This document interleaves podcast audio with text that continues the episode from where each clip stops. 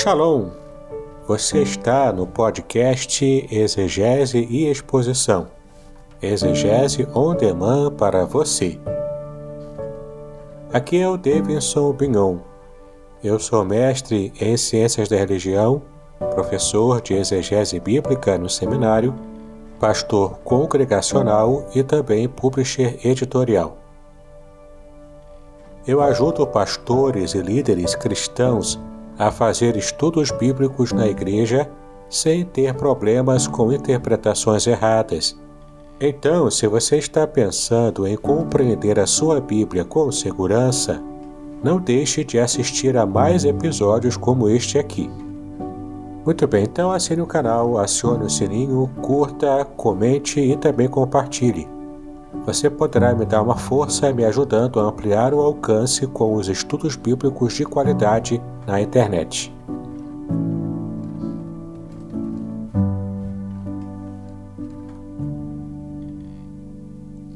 Deus, obrigado. Obrigado por essa manhã, obrigado por este dia, obrigado porque até aqui o Senhor tem nos ajudado, tem nos fortalecido. Quero aproveitar este momento e pedir ao Senhor que o Senhor esteja entrando com providências, mais uma vez, para a Finéia que ela e sua, seu esposo, sua família perderam o, o seu filho nos últimos dias referente a infarto. Eu suplico que o Senhor esteja confortando, consolando o coração de todos os familiares pela perda, Senhor perda é, na nossa perspectiva, mas por saber que ele sim confessou a ti, em breve nós estaremos com ele. Em breve nós estaremos contigo. Então, é, eu peço que o Senhor conforte e console os corações. Da mesma forma, Senhor, eu quero lhe pedir por aqueles irmãos que estão passando por cirurgia, por aqueles amigos, até mesmo por aqueles desconhecidos. Em destaque, eu quero compartilhar a respeito da Deisiane. Eu peço ao Senhor que esteja com os médicos, conduzindo os médicos. Eu peço ao Senhor que o Senhor esteja é, dando sabedoria aos médicos, cuidando também da saúde emocional dela, cuidando, Senhor, do seu corpo para para que essa cirurgia seja uma cirurgia é, assertiva, seja uma boa cirurgia que possa de fato corrigir aquilo que precisa ser corrigido e que é, o processo de restabelecimento, Senhor, seja também bom.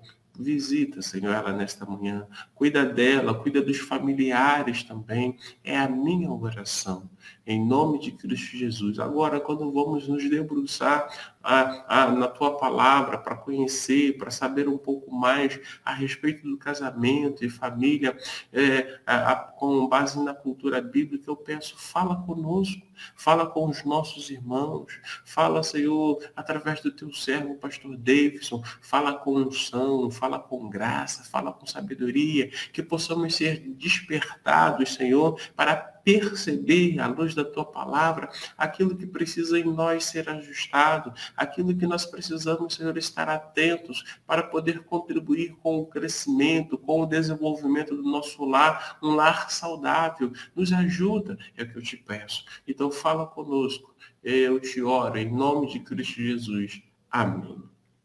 Então, nesse momento, eu quero convidar o pastor Davidson a que esteja aí conosco, para que possa, então, é...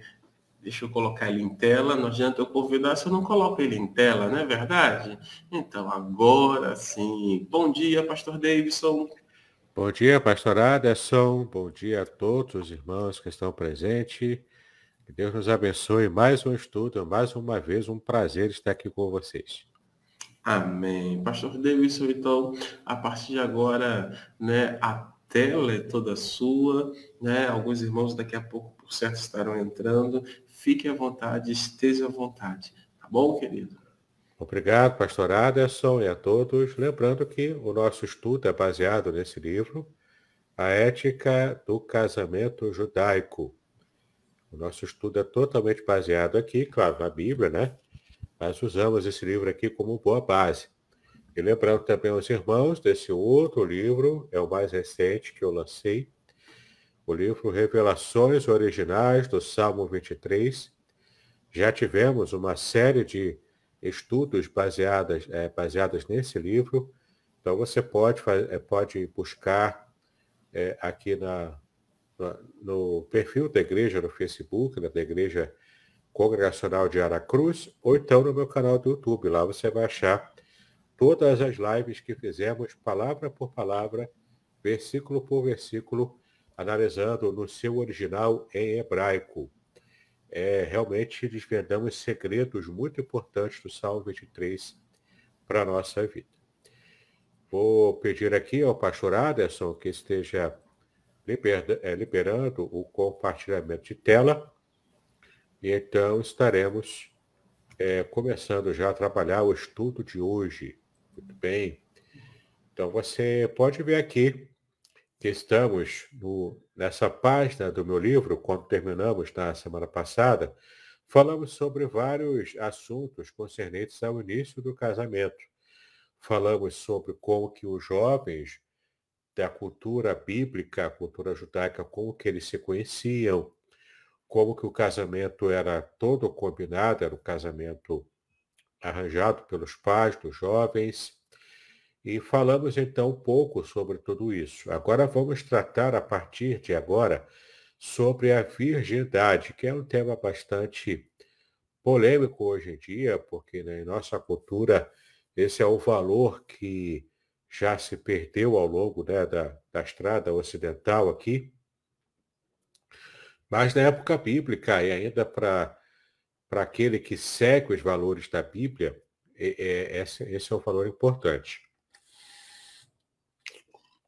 Então vamos tratar aqui da virgindade como que era encarada essa questão da virgindade na época bíblica.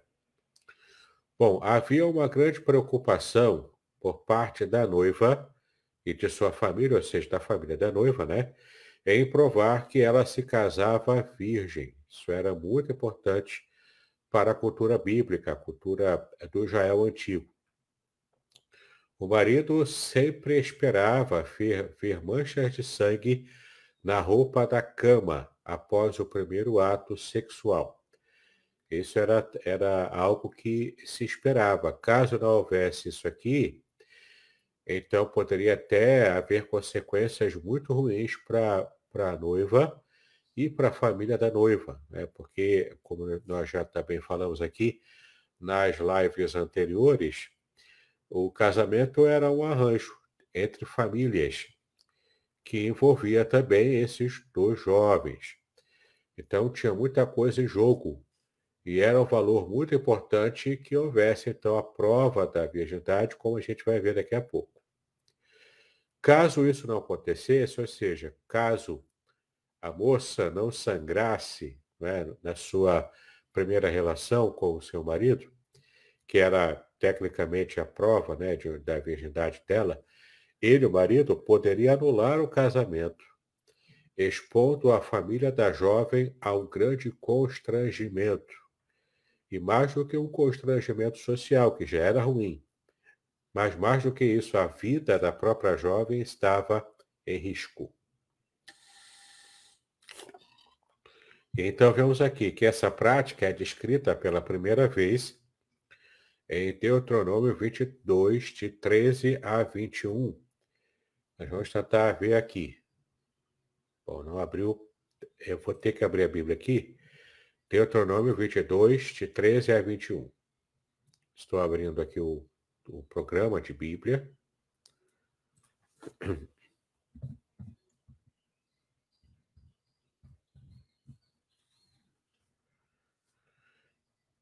Então você pode ver aqui na tela, né? Quando o homem tomar mulher e depois de coabitar com ela a desprezar e lhe imputar coisas escandalosas, coisas escandalosas é feia, né? No caso aqui, é o, o fato dela não ser virgem não consegui provar pelo sangue nas roupas de cama que, era, que ela estava virgem, né?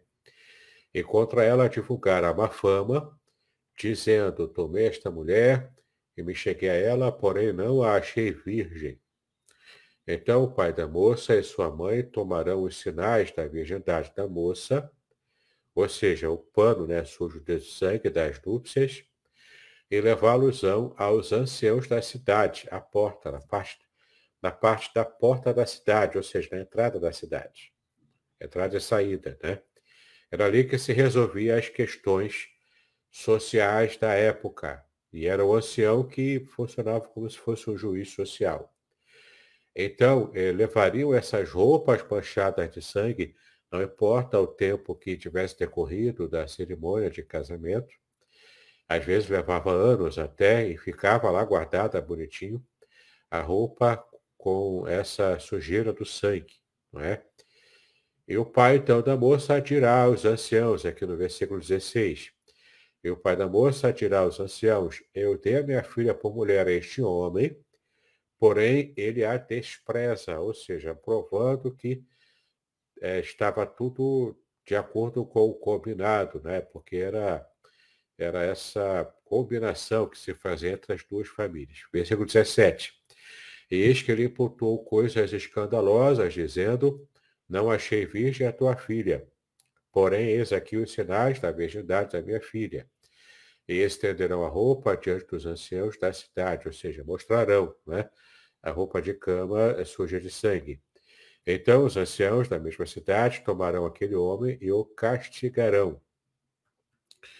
E o multarão em cem ciclos de prata. A moeda vigente até hoje em Israel é o ciclo, né, como nós dizemos, mas em hebraico é shekel. Então, hoje, lá em Israel, se você for viajar para Israel, vai ter que ir para o câmbio trocar os seus reais ou os seus dólares né, pela moeda lá de Israel, que é, que é shekel, shekel novo. É, é o Hadash shekel. Né?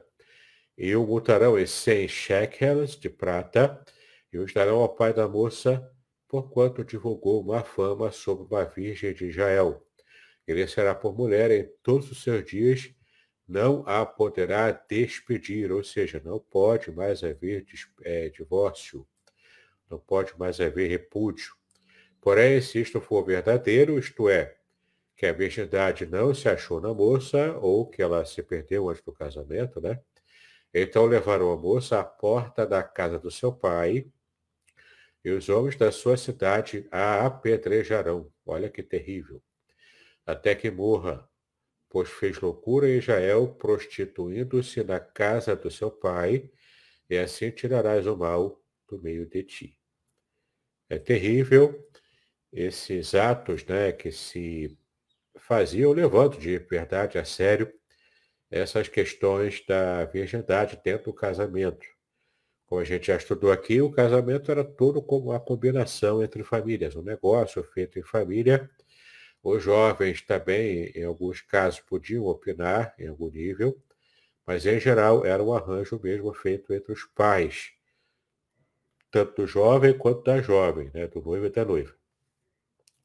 Então tinha muita coisa em jogo e era um valor muito importante essa questão do casamento. É como se fosse uma garantia, né? Quando nós compramos, por exemplo, uma mercadoria, um eletrodoméstico, quando eu compro pela internet e o, o eletrodoméstico chega em casa, eu quero testá-lo, né? Antes de ver se está tudo ok, para ver se precisa trocar ou não. Então eu pego o eletrodoméstico, ligo na tomada, faço os testes e está tudo ok, beleza, está resolvido, não preciso reclamar. Mas caso houvesse alguma dificuldade, alguma algum defeito que eu percebesse, eu teria um tempo né, para poder enviar para troca, enfim, e o direito do consumidor me garante essa possibilidade. Claro que uma, um casamento, uma noiva, uma noiva não era um eletrodoméstico, não é um objeto, né? mas entenda que a lógica na época era a lógica de que o noivo queria ter a certeza de que a moça era virgem e de que, portanto, ele era é, o único é, que estaria se relacionando com ela. Isso era um valor muito importante naquela época. Então, essa prática foi descrita pela primeira vez em Deuteronômio. Você veja aqui todo tipo de coisa que podia acontecer. Era vergonha para a família, e não apenas a vergonha, mas inclusive o luto, porque se não fosse comprovado a virgindade dela, o marido teria repudiado essa mulher e ela seria apedrejada até morrer. Ela morreria apedrejada na frente da casa do pai, da família dela de origem. Porque era algo realmente muito importante, muito sério, né? Você, a moça principalmente, se, é, se conservar virgem para o casamento. É, mas até hoje, né, essa, essas regras aqui, até hoje, ainda é observada em alguns lugares, tá bom? Mas não mais em Israel, claro. Mas especialmente em países árabes, isso é, isso acontece, tá bom? A mulher ainda é vista dessa maneira cultural, como se vivia na época bíblica há coisa de 3 mil anos atrás, pouco mais de 3 mil anos. E na antiguidade, se essa prova não fosse constatada visivelmente, a mulher então poderia até ser apedrejada, como nós vimos, né? apedrejada até morrer. Muitas noivas, por causa disso, guardavam a roupa manchada de sangue durante muito tempo, para o caso de alguém levantar alguma dúvida mais tarde, especialmente o marido, algum familiar do marido. Mas se os pais tivessem as provas de que ela se casara virgem, o casamento teria então que ser mantido. E a gente já viu aqui né, que os anciãos da cidade castigariam o marido, duvidoso, que ainda teria de pagar uma multa de 100 shekels, né, 100 ciclos de prata, 100 shekels. E depois ele nunca poderia divorciar-se dela, ou seja, estava agora, já que reclamou uma vez, sem sem ter razão, ele então estava preso a ela culturalmente. Não poderia mais se divorciar. Para ela, talvez até serviria como segurança. Mas ela teria que ter como comprovar, né? no caso aqui, guardando as roupas nupciais. Fossem quais fossem as circunstâncias, né? não poderia então se divorciar dela, estava realmente preso socialmente a ela. Como esse tipo de problema expunha toda a família à humilhação, o pai geralmente vigiava com muito cuidado os passos de uma filha solteira. Né? Então, era uma questão realmente importante também lembrar disso.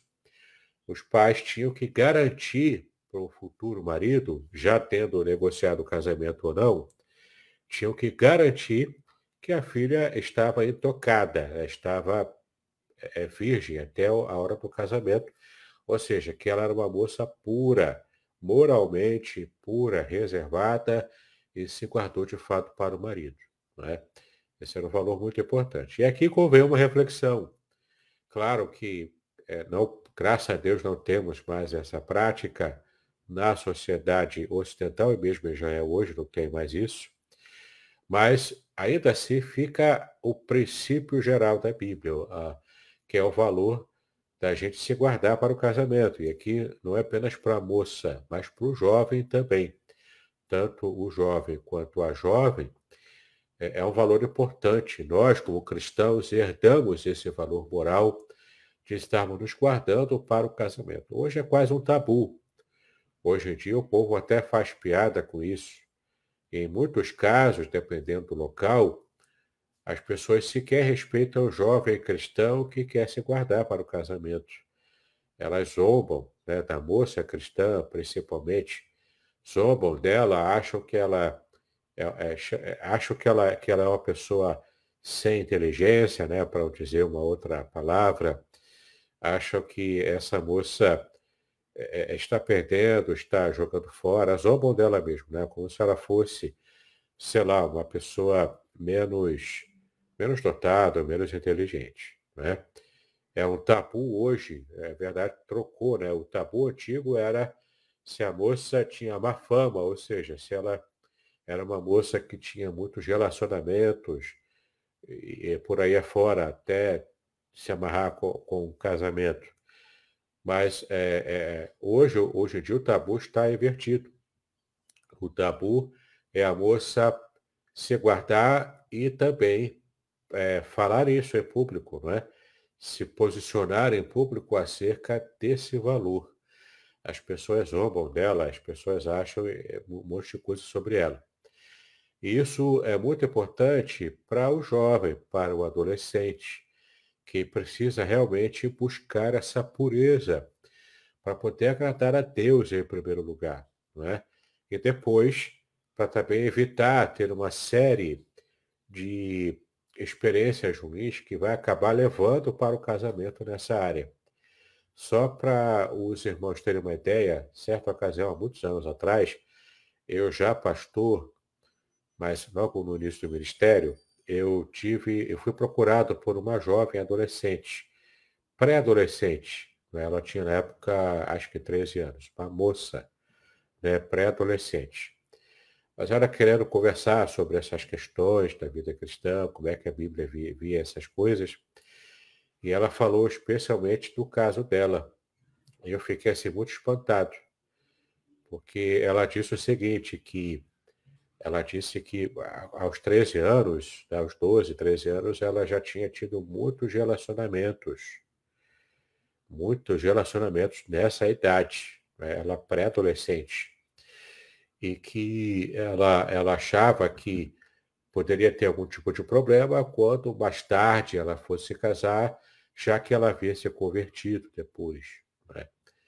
Eu fiquei assim bastante é, abismado com a, a, idade que ela tinha e o tipo de experiência que ela tinha é, é tão novinha, né? tão nova. Então, é, assim, hoje em dia está nesse nível. Mesmo a, a minha sobrinha, ela teve uma situação também na escola dela, em que tudo isso era falado abertamente pelas moças da idade dela. A minha sobrinha tem, tem hoje 11 anos de idade. Então é assim muito difícil a gente conseguir, é, mesmo criar nós, é, os filhos né, dentro da escola, dentro da, de uma sociedade tão voltada para perversões desse tipo. E, e, principalmente é, é, falando em termos também de experiências até mesmo homoafetivas. Por exemplo, eu soube de um caso, não, não aconteceu com a minha família, mas eu apenas soube, né, vendo na internet, é, do caso de um jovem que foi para a faculdade e na faculdade falaram para ele, olha, você não pode dizer se você é homossexual ou se você é heterossexual sem que primeiro você tenha experimentado esse tipo de relacionamento homossexual. Então, você precisa primeiro experimentar para ter certeza de que você não é homossexual, e então sim você poder dizer com, com convicção de que você é heterossexual. Não é? Então, está ah, nesse nível.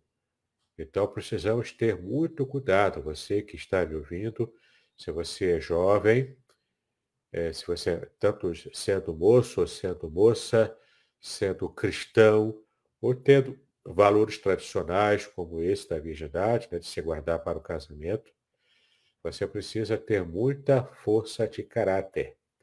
Precisa realmente é, se manter fiel a Deus mas ter muita presença de espírito e força de caráter para não ceder à pressão.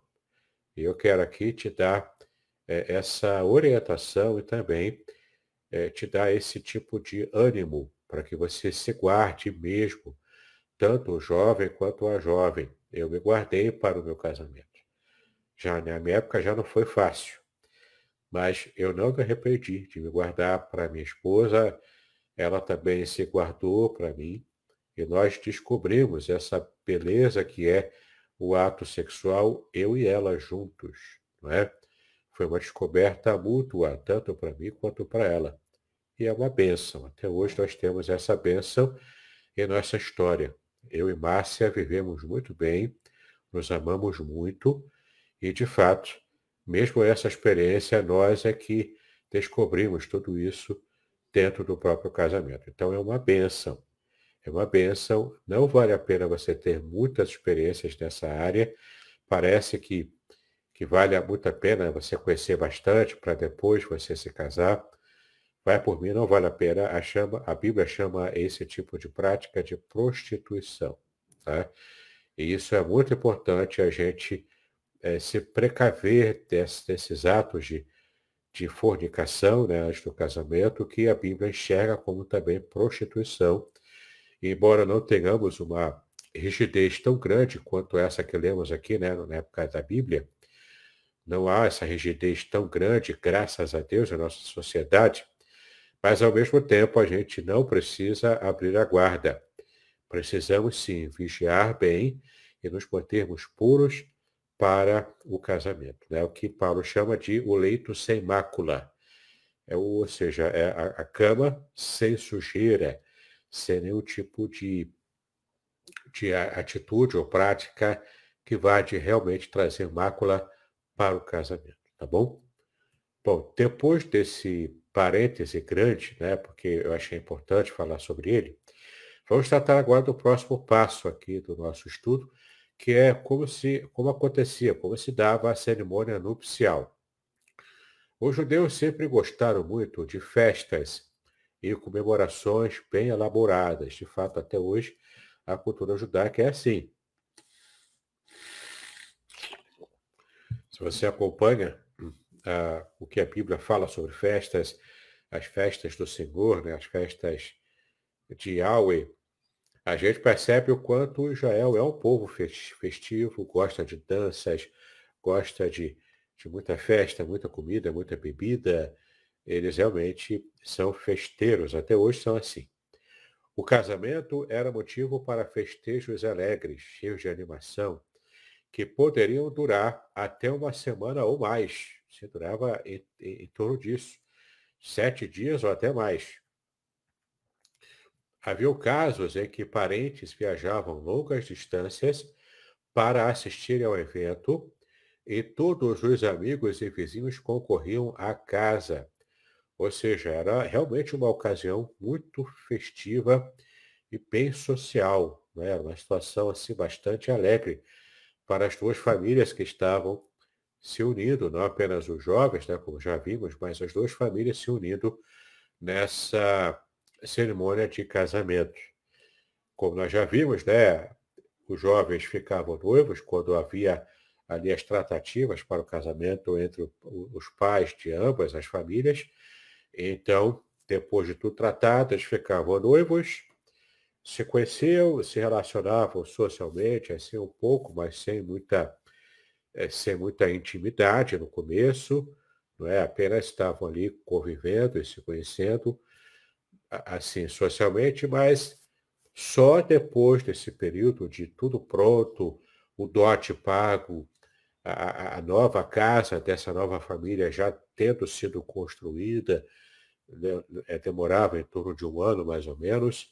O noivo, então, é, estava dando provas sociais de que ele tinha condições de manter a sua nova família, por ter feito a casa, por ter pago o dote, que ele era um trabalhador, enfim, não era um, como dizemos hoje, né, não era um vagabundo, alguém sem compromissos é, com o trabalho, sem nada disso. Era um homem trabalhador e ele provava isso quando pagava o dote e também quando construía adequadamente o seu lar, a sua casa. Então, depois de tudo pronto, marcava-se a cerimônia do casamento, que não era uma cerimônia totalmente formal, no caso aqui com o rabino festejando, hoje até é feita assim com o rabino mesmo celebrando, mas na época bíblica não tinha essa, esse cerimonial muito formal. Era algo bem mais informal e a ocasião era fazer mesmo a festa do casamento, como a gente vai ver aqui. Né? Então, os vizinhos, os parentes viajavam, amigos dos noivos, do noivo e da noiva também iam junto para esse casamento, havia até aquela cerimônia, né, aquela prática do cortejo nupcial, que a gente vai ver também daqui a pouco, e vai nos ajudar, inclusive, a entender a parábola das dez virgens, né, o que é bem interessante também. Muitas vezes os casamentos eram realizados no outono, após a colheita, para que pudesse ser assistido pelo maior número de pessoas possível. Ou seja, se fizesse na época da colheita, a maioria dos familiares estavam ocupados em fazer a colheita, para deixar o alimento se estragar nos campos. Então, é, é, era feito no outono quando não havia mais o que colher, porque a colheita já havia sido feita. Então, era aquele período de preparação para o inverno, né, na época do outono, a colheita já havia sido feita e já estava tudo se preparando para receber o inverno e depois a primavera. Então, é muito interessante o quanto eh, eles procuravam marcar, então, os casamentos para a época do outono, porque possibilitaria mesmo que as famílias que tinham uma cultura e uma economia é, 100, quase que 100% agrícola, né, que, te, que tinha na, na, na, produção e também na colheita desses frutos, dos grãos, enfim, né, das hortaliças e também da pecuária. Né? Então, essa era a base de toda a economia. Ainda hoje é a base das economias, é porque a gente compra no mercado e a gente nem percebe que alguém teve que cultivar aqueles grãos que nós compramos, seja o arroz, seja o feijão, seja é, todo o material que a gente usa, açúcar, sal, tudo tem que ser preparado, cultivado. Até o algodão que nós usamos né, também para situações de medicamentos, tudo isso é cultivado, tá? vem do nosso agronegócio, como era também antigamente. E como era, é, eram sociedades mais assim, primitivas em termos de de avanço tecnológico, pelo menos, eles então é, é, davam muita importância a essas estações. E, de fato, lá em Israel, as estações são muito bem marcadas. Diferente do que aqui no Brasil, por exemplo, aqui no Rio de Janeiro, onde eu moro, nós temos aqui praticamente um eterno verão sujeito a frentes frias, né, que às vezes mudam, trazendo um pouco mais de chuva ou um pouco mais de frio. É claro que isso é uma forma de dizer, né? Temos sim as estações aqui no Brasil, mas como somos um país tropical, é menos evidente para nós essa mudança das estações do ano. Para Israel é mais evidente, né? para aqueles povos ali do entorno de Israel, as estações são muito bem marcadas, então são muito evidentes. Podcast Exegese e Exposição Exegese on demand para você.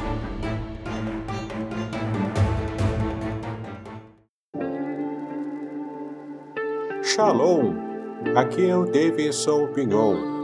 Eu ajudo pastores e líderes cristãos a fazer estudos bíblicos na igreja sem ter problemas com interpretações bíblicas erradas. Então, se você está pensando em compreender a sua Bíblia com segurança, não deixe de assistir a mais conteúdos como este aqui neste canal. Então, muitas vezes os casamentos eram realizados no outono, após a colheita, para que pudesse então ser assistido pela maior, pelo maior número de pessoas possível. As testemunhas, tanto do lado da noiva como do noivo, eram sempre em grande número. Antes do casamento havia o cortejo nupcial. A noiva saía de sua casa acompanhada das pessoas que formavam seu grupo. O noivo vinha de outro lugar, por ele escolhido. O destino era a casa do pai do noivo. Supõe-se, por isso, que era ele quem arcava com as despesas da festa. Os dois grupos eram constituídos de amigos de, é, de cada um que iam tocando instrumentos musicais ou cantando e espalhando flores pelo caminho.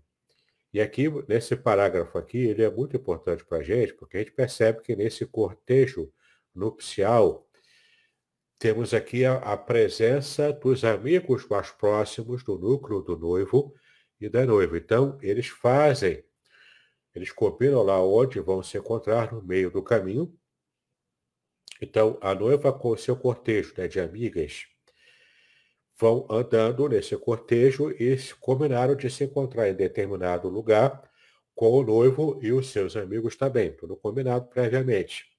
Então, eles se juntam, noiva e noivo, noivo se juntam, cada qual com seus amigos mais achegados, familiares também. Então, aquele grupo que é o cortejo nupcial se encontrando no meio do caminho, andam juntos para o local do casamento propriamente dito, que seria o local, então, é, em geral, a casa do, do pai do noivo, onde acontecia ali a cerimônia e tudo preparado também.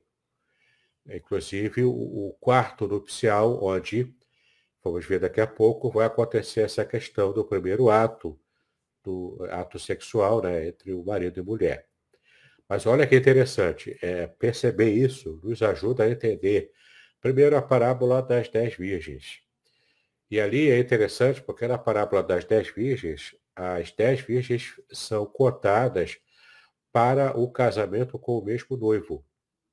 Sim, na época, o, o noivo, que era muito proeminente, talvez um príncipe, né, alguém que mais tarde se tornaria um rei, por exemplo, ele podia fazer casamentos assim. Não era muito comum, né? É, era, o mais comum era ele se casar com a primeira esposa, que era mais antiga, por ser a primeira, e tinha mais valor também em termos de comparação com as outras esposas que vêm depois dela, num casamento de poligamia, né? Uma poligamia.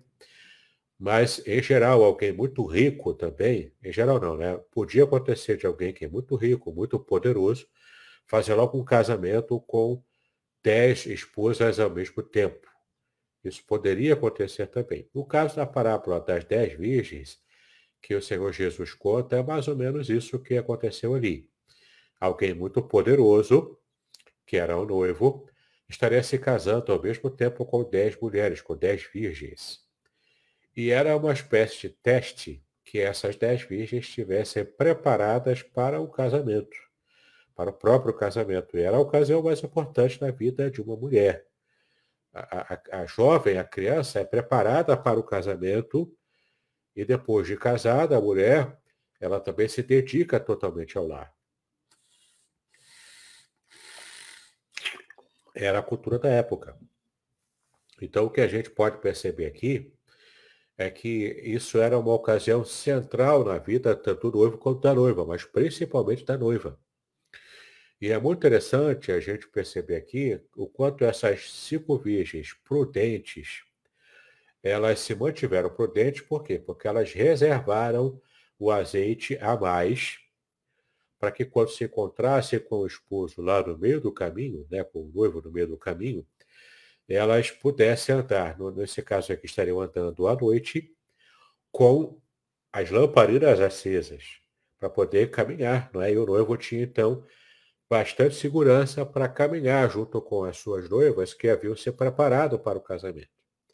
As cinco virgens imprudentes, ou seja, que não se prepararam adequadamente, não guardaram mais azeite, caso o noivo demorasse a chegar naquele ponto lá no meio do caminho, como era o combinado, então, essas virgens imprudentes não reservaram azeite para poder usar lá para iluminar ah, o caminho. Isso era uma espécie de teste também, né? Era uma, funcionou ali como uma espécie de teste para que e essas cinco imprudentes provaram que não estavam preparadas para o casamento. Por isso que nessa parábola que Jesus contou, apenas as cinco prudentes é que realmente entraram e foram para o casamento propriamente dito. Não é?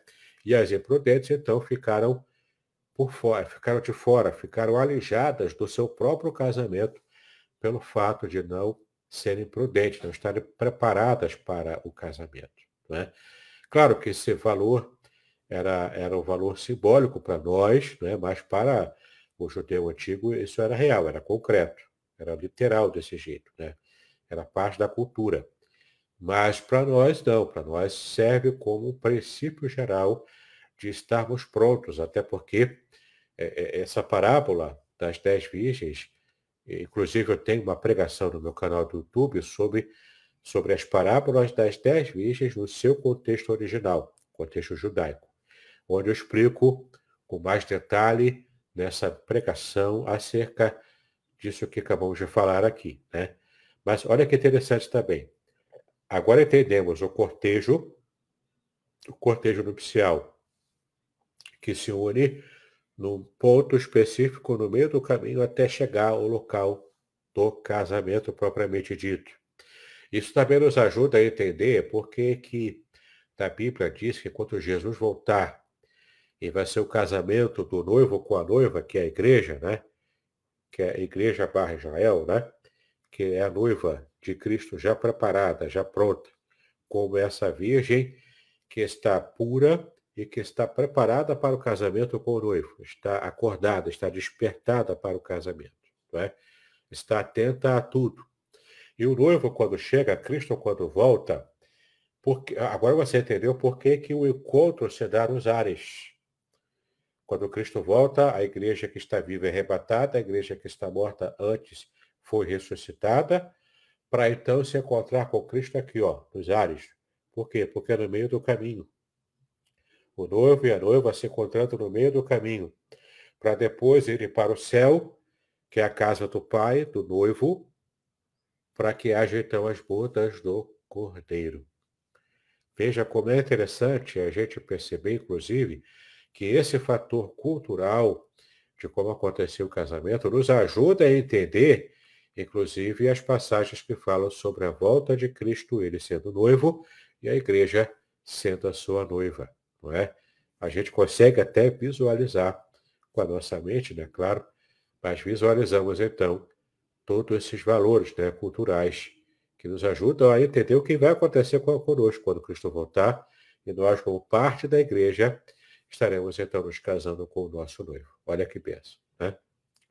Bom, a cerimônia nupcial era chamada de rupa. Aliás, rupa, né? Tem que arranhar mais na garganta aqui por causa da letra ret, que aparece aqui. Então, rupa, tá? Que significa todo, todo, uma tapagem, todo, como uma, uma barraca, né? Mas era um todo feito de pano, que era muito comum também. Era possível que a noiva e o noivo ficassem sentados debaixo desse todo durante parte da cerimônia. Como eu disse, era uma cerimônia mais pragmática, muito simples, né? Nada assim muito elaborado na época. Hoje já é mais elaborado, claro. Mas na época era mais simples. Ao que parece, não havia a presença de um religioso ou juiz no casamento sendo, pois, um paralelo da prática antiga observada por Isaac e Rebeca. Ele, né, Isaac, simplesmente conduziu a noiva, Rebeca, para a tenda, o todo, né? A tenda é o que é o todo, de sua mãe. E assim se tornaram marido e mulher. Os votos matrimoniais e compromissos tinham sido feitos anteriormente. Você pode ver aqui em Gênesis 24, 67 Vamos ver aqui se abre o versículo, agora abriu. Isaac trouxe-a para a tenda de sua mãe Sara e tomou a Rebeca e foi-lhe por mulher e amou-a. E assim Isaac foi consolado depois da morte de sua mãe. Não é? Então é bem interessante aqui a gente perceber o quanto Isaac, recebendo Rebeca, a amou logo e logo levou para a tenda. Não, é? não tinha tantas cerimônias assim, não. É, onde é que foi feita, pra, entre aspas, a cerimônia do casamento? Lá, é quando o servo de Abraão, que era o Eliezer, quando ele percebeu que Rebeca era, daria uma boa esposa, foi lá é, se encontrar com a família, fez toda a negociação ali. Então, tudo já estava pronto e, e, e tudo pronto para esse casamento. Né? Então, é bem interessante a gente perceber o quanto essa parte né, do casamento de Isaac com Rebeca é também uma história bonita. Mas você percebe que não teve esse espaço para a cerimônia de casamento, o que é bem interessante, né? porque alguns jovens, às vezes, né, querendo justificar é, é, ter relações antes né, da própria cerimônia do casamento, oh, tá vendo lá, ó, Isaac e Rebeca não tiveram cerimônia nenhuma, já mal conheceu, já levou para a tenda da mãe, não é? A questão aqui não é essa, a questão é que as pessoas querem usar isso para argumentar, para justificar né, uma vida de, de relacionamento antes do próprio casamento, mas, na verdade, não quer comprar a, aqui a, a, cultura judaica por inteiro, né? Porque na cultura judaica, o jovem não conheceu, não conheceu a jovem antes. O casamento foi arranjado pelo servo do pai, né? Do, do pai de Isaac, que era Abraão.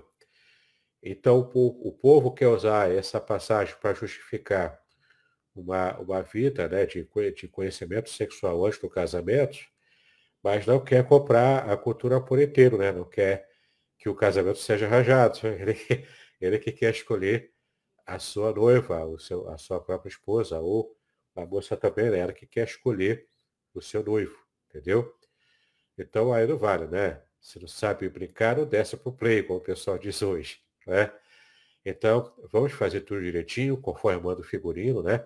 Se a nossa cultura ela ela é, pede nessa cerimônia de casamento, não custa nada. O jovem, a jovem, dá essa alegria para os seus familiares, para os seus pais, né? E se guardar direitinho para o casamento, fazer o casamento normal, comando figurino, não arranca a, a pele de ninguém, né? Ninguém vai perder é, com isso, vai, na verdade, ganhar né, a bênção de um casamento bem feitinho. Bom, o casal, então, se colocava diante dos amigos e parentes né, desse cortejo nupcial que já havia se unido para a cerimônia, é, que provavelmente recitavam passagens bíblicas, geralmente cântico dos cânticos, ou textos da sabedoria tradicional.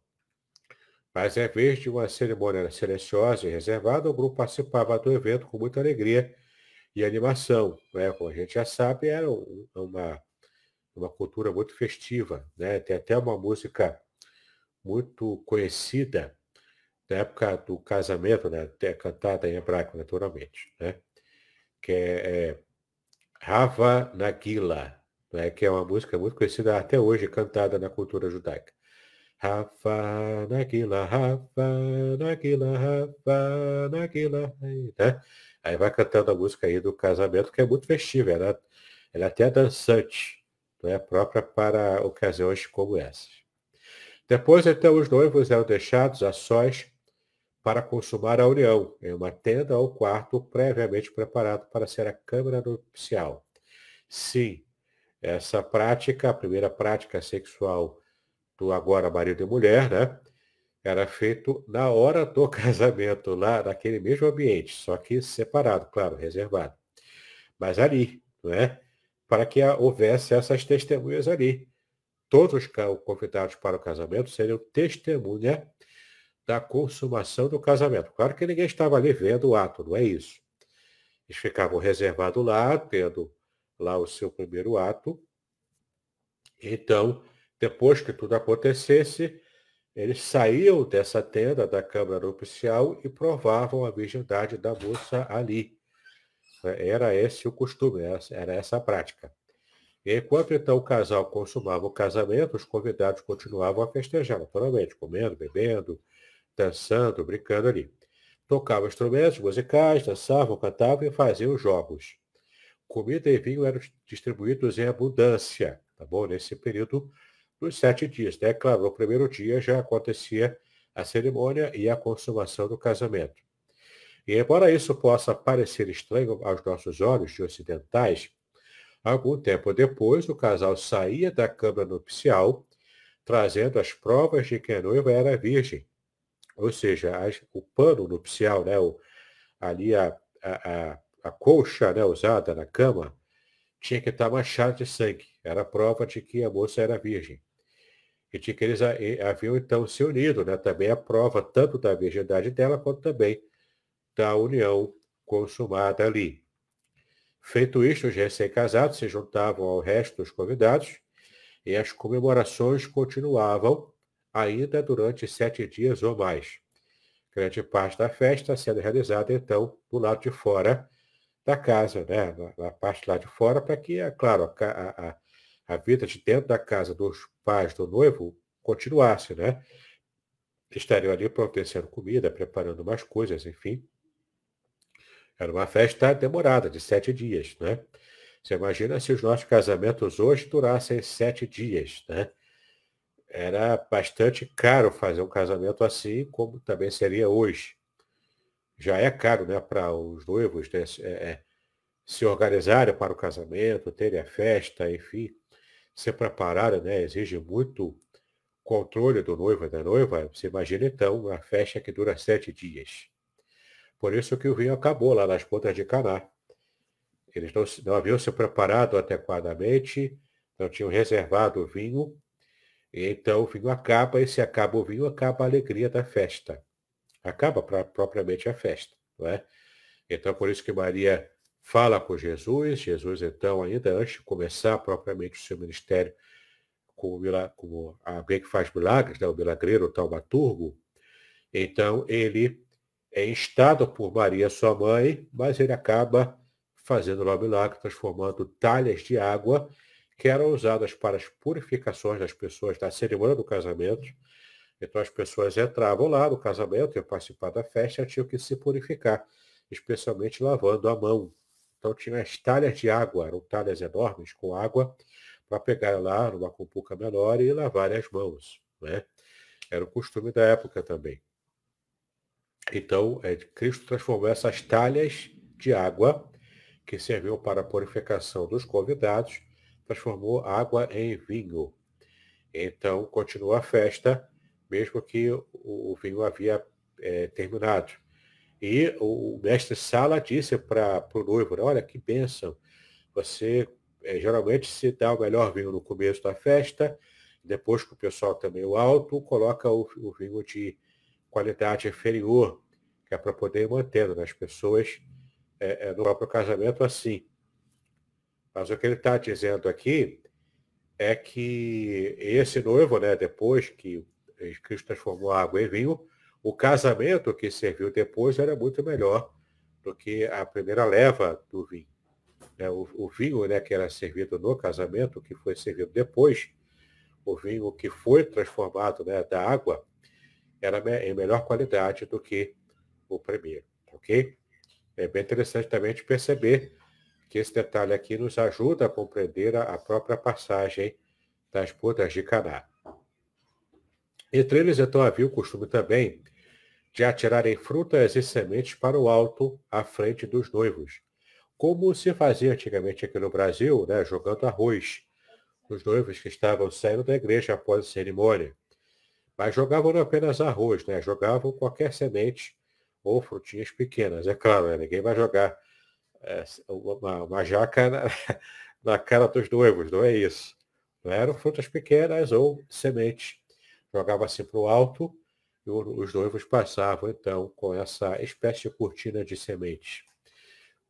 Isso era quase uma superstição, pois significava que estavam lhes desejando felicidade e muitos filhos alegres e saudáveis. Né? Era uma prática popular né, que era usada antigamente. Bom, para a gente fechar aqui, por causa do nosso tempo, né, o amor.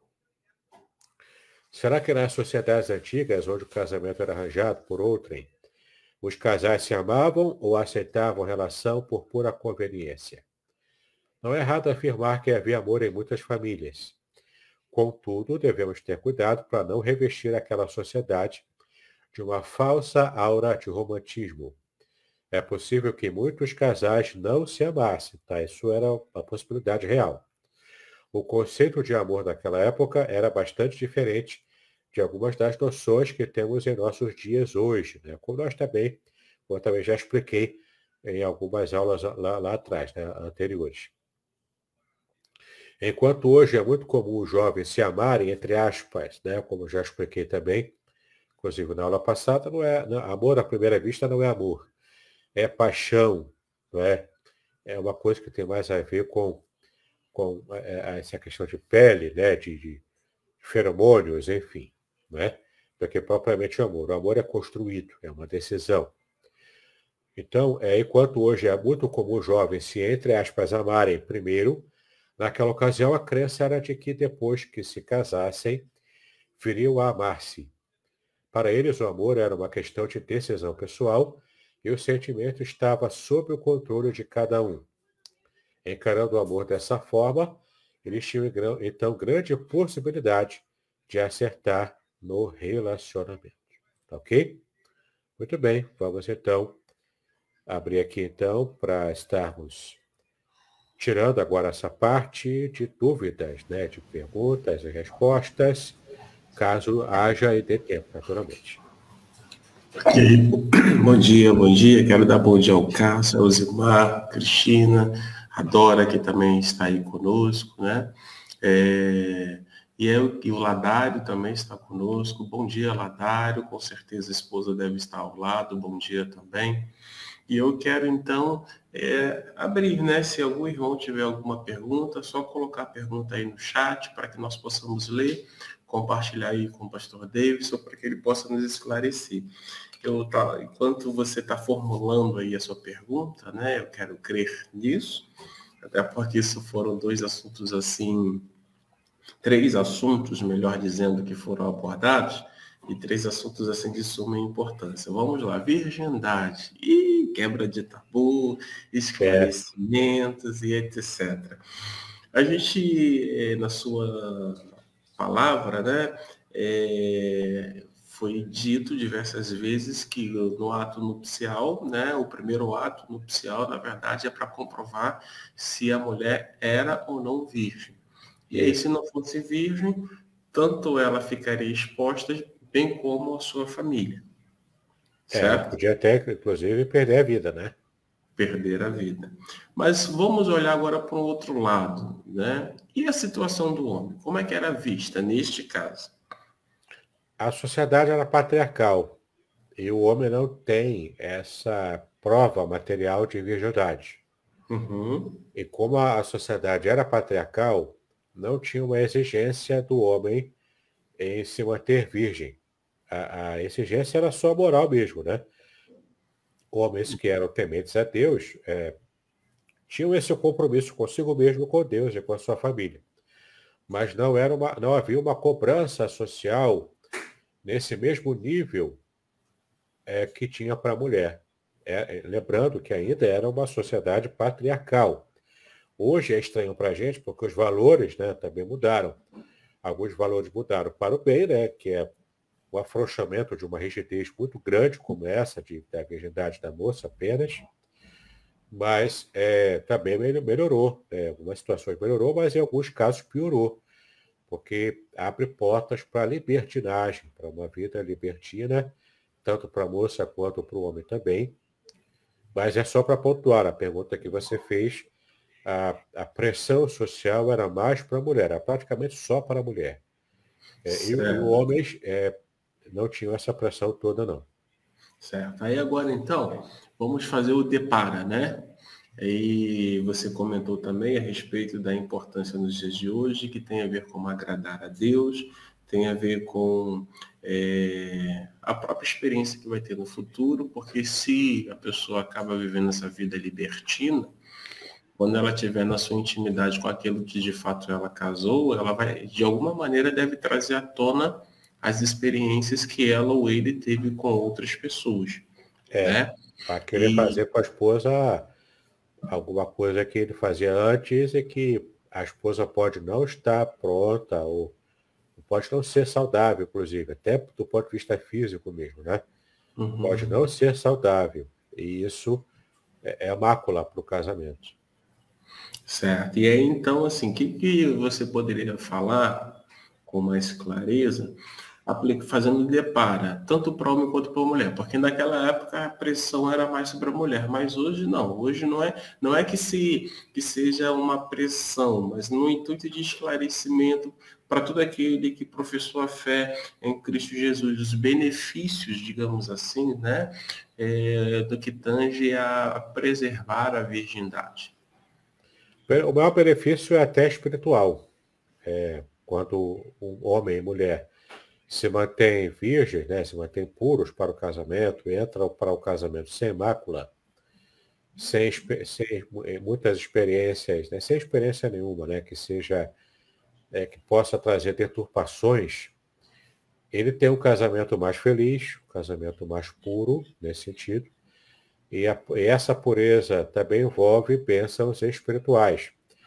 Antes da gente começar essa série usando o livro propriamente, eu falei das bênçãos, é, as bênçãos familiares do Salmo 128, os irmãos devem se lembrar. E, de fato, ali as bênçãos é, da família acontecem quando há essa pureza inicialmente. É aquilo, né? Tudo que começa errado acaba terminando errado e, e isso traz mais dificuldades. Então, uma vida mais pura dentro do casamento traz mais felicidade, traz a consciência mais limpa. Ah, então não vou ser feliz porque eu já tive muitas experiências antes de me converter? Não, não é isso. Mas você tem que saber que mesmo que você consiga ser feliz, a construção dessa felicidade ela é mais demorada e mais difícil se um ou então ambos já teve uma experiência pregressa muito pesada, entendeu? E, claro, a bênção de Deus ela está para quem é, leva mais a sério essas questões, inclusive, de pureza. Há consequências, né? A gente nunca deve esquecer. Há consequências físicas, morais, emocionais e espirituais é, sobre tudo que nós fazemos aqui, seja para o bem ou seja para o mal. Joia. Aí eu vou dar mais uma pitada aí, né? Vou tô te explorando, hoje eu tô te explorando, né? É, na seguinte perspectiva. Talvez é, isso acontece, a gente percebe muito é, no meio eclesiástico, no meio eclesiástico, eu digo assim, na igreja, melhor dizendo, né? Muitas das vezes a gente recebe aí um jovem que veio de fora, né, uma jovem que veio de fora, cada um trazendo lá as suas realidades, tem um encontro com Jesus, confessa Cristo Jesus, e aí eles se, se, se enamoram, namoram e casam-se, mas tem essa, essa questão aí lá atrás, né? E a gente sempre fala, sempre prega quando a gente se torna uma nova criatura, as coisas mudam, a cosmovisão passa a ser cristã, e uma série de outras, outras bênçãos que fazem parte desse contexto de uma nova criatura. As consequências, né, como você muito bem colocou. Mas como é que a gente pode gerar, de repente pode, possa ser que haja um jovem aí que puxa, o pastor Davidson colocou dessa forma, como é que eu estou então, já que eu vim, é, eu e ela viemos de uma relação é, diferente e tal, como é que é isso? Fala aí para mim, por gentileza, para os é, nossos é, Por exemplo, na nossa cultura tem é, namoro, noivado e casamento. Na cultura bíblica não tem né, essa história de namoro. Não existe namoro na Bíblia. O que existe é o noivado, como já explicamos aqui, né, que era, era uma, um negócio né, combinado ali entre as duas famílias. Então, o noivado já contava socialmente como um pré-casamento, digamos assim. E depois o casamento propriamente dito, como vimos hoje. Mas, é, embora não haja essa cultura do namoro na época bíblica, na nossa cultura hoje tem etapas. E o namoro é a primeira parte dessa etapa, né? o conhecimento, né? o galanteio, é, é, enfim, né? E você acaba, nas primeiras conversas, ali começando o namoro.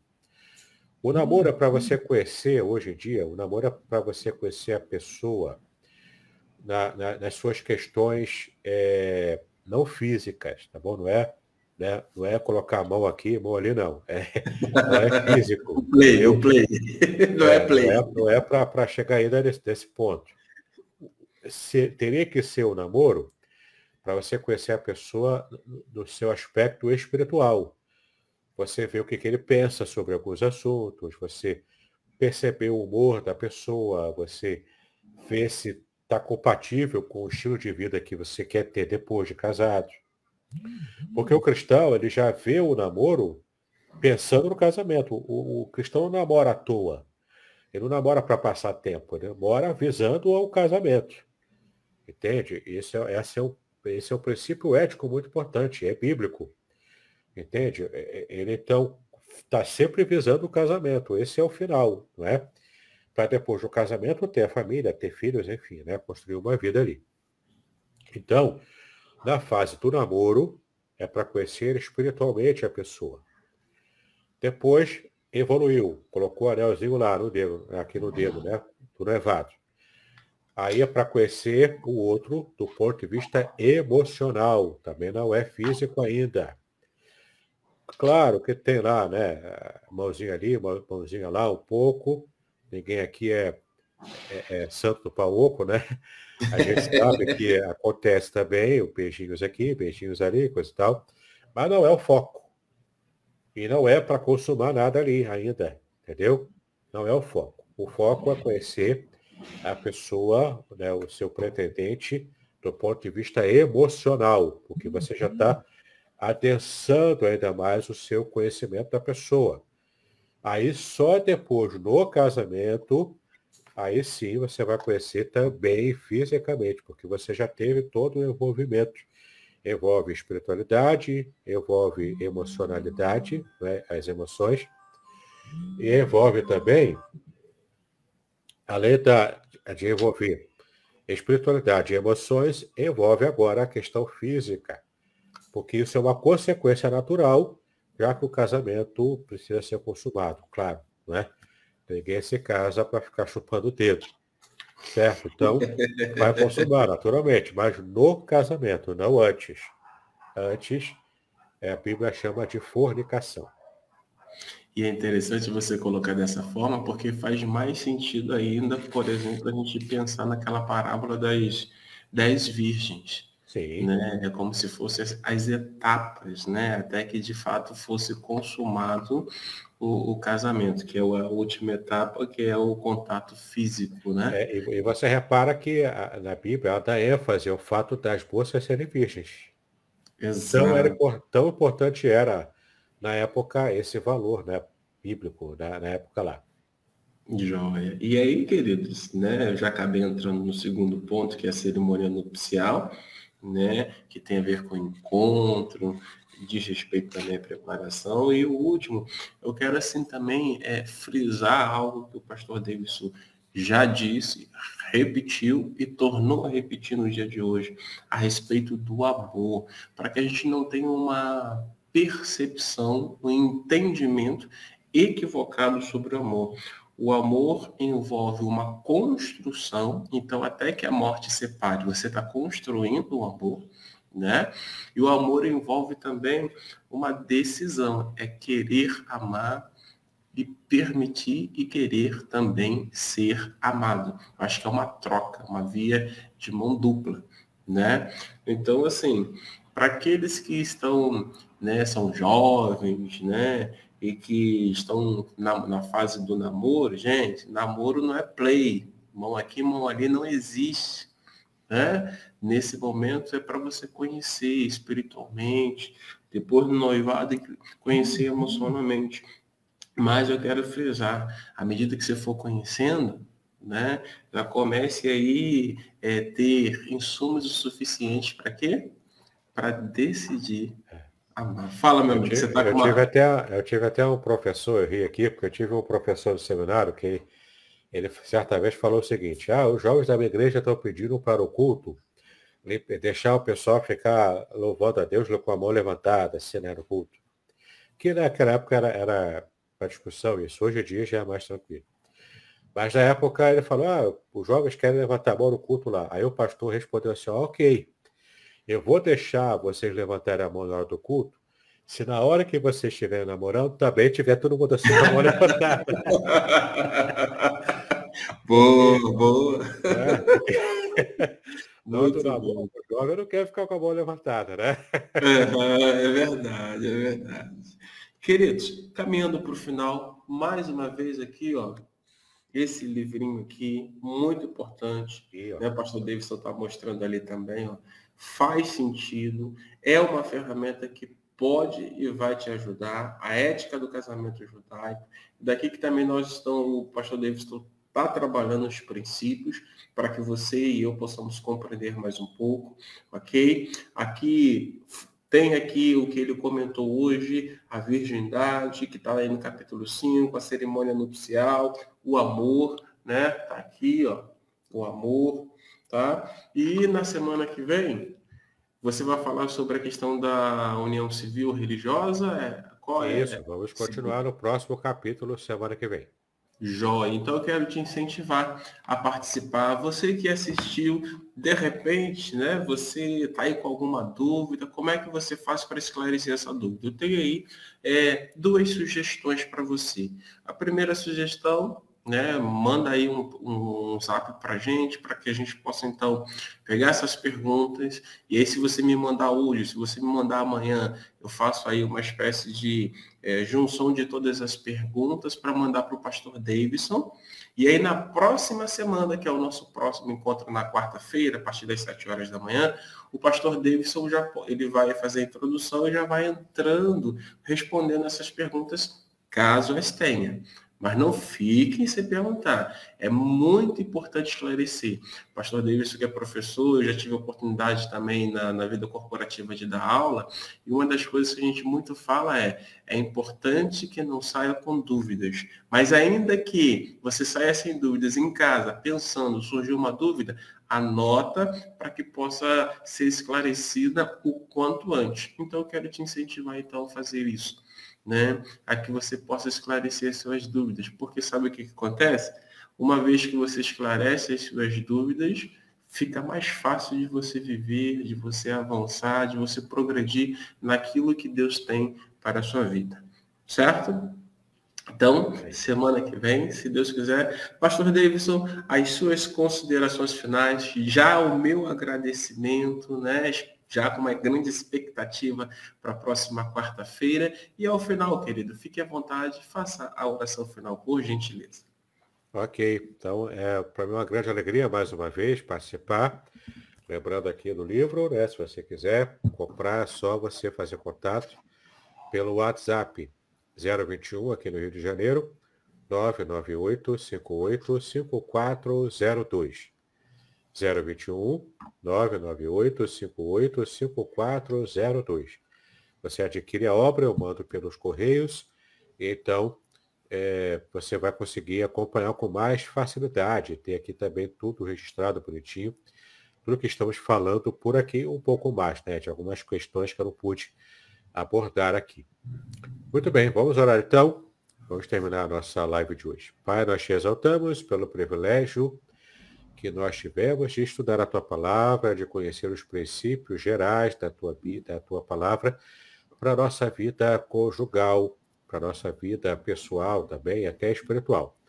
Então nós te exaltamos pela bênção do casamento, nós te exaltamos, ó Pai, pelos valores tradicionais que precisamos resgatar hoje em dia, no mundo, Senhor, tão distante dos, dos princípios que o Senhor deseja que tenhamos, da tua lei, ó Pai, pedimos a Ti graça, força, ó Pai, para que possamos realmente estar fazendo a Tua vontade. Cuida de cada um de nós, nos dá o restante de semana abençoado. Assim Amém. te exaltamos e pedimos em nome de Jesus, hoje para todos sempre. Amém. Amém. E amém. amém. Queridos, estamos então encerrando. Um beijo grande aí no coração de todos vocês. Mais uma vez, minha gratidão ao pastor Davis, a sua esposa Márcia, né, que gentilmente cedeu e eu preciso encerrar logo porque eu já avancei. Eles agora vão tomar o café a dois, né? É. O café e a família, então eu não posso mais é, é, explorar o tempo dele. Mas eu quero convidá-los a que retornem amanhã. Amanhã nós teremos a nossa live Manhã com Deus, né? E aí nós teremos um convidado também, vale a pena, o pastor é, Deisiel estará conosco. Então eu quero te convidar para que você esteja conosco. A todos um bom dia, Deus abençoe a sua quarta-feira, Deus abençoe tudo aquilo que você vai fazer. Ao meu amigo Davidson, Deus também te abençoe. Shalom. Amém. Shalom a todos. Muito bem, agora o que eu gostaria de ver é a sua participação. Entre em contato comigo, compartilhe a sua experiência comigo e quem sabe até se você enviar em formato de áudio, eu possa aproveitar a sua experiência para apresentar no próximo episódio do podcast Exegese e Exposição. Eu sou Davidson Pignon e eu ajudo pastores e líderes cristãos a fazer estudos bíblicos da igreja, sem terem problemas com interpretações erradas. Se você então está pensando em compreender a sua Bíblia com segurança, não deixe de assistir a mais episódios como este aqui. Então, assine o canal, acione o sininho, curta, comente e também compartilhe Ajude-me a ampliar o alcance com estudos bíblicos de qualidade na internet. Que Deus abençoe os seus estudos, paz e bênção sobre a sua vida.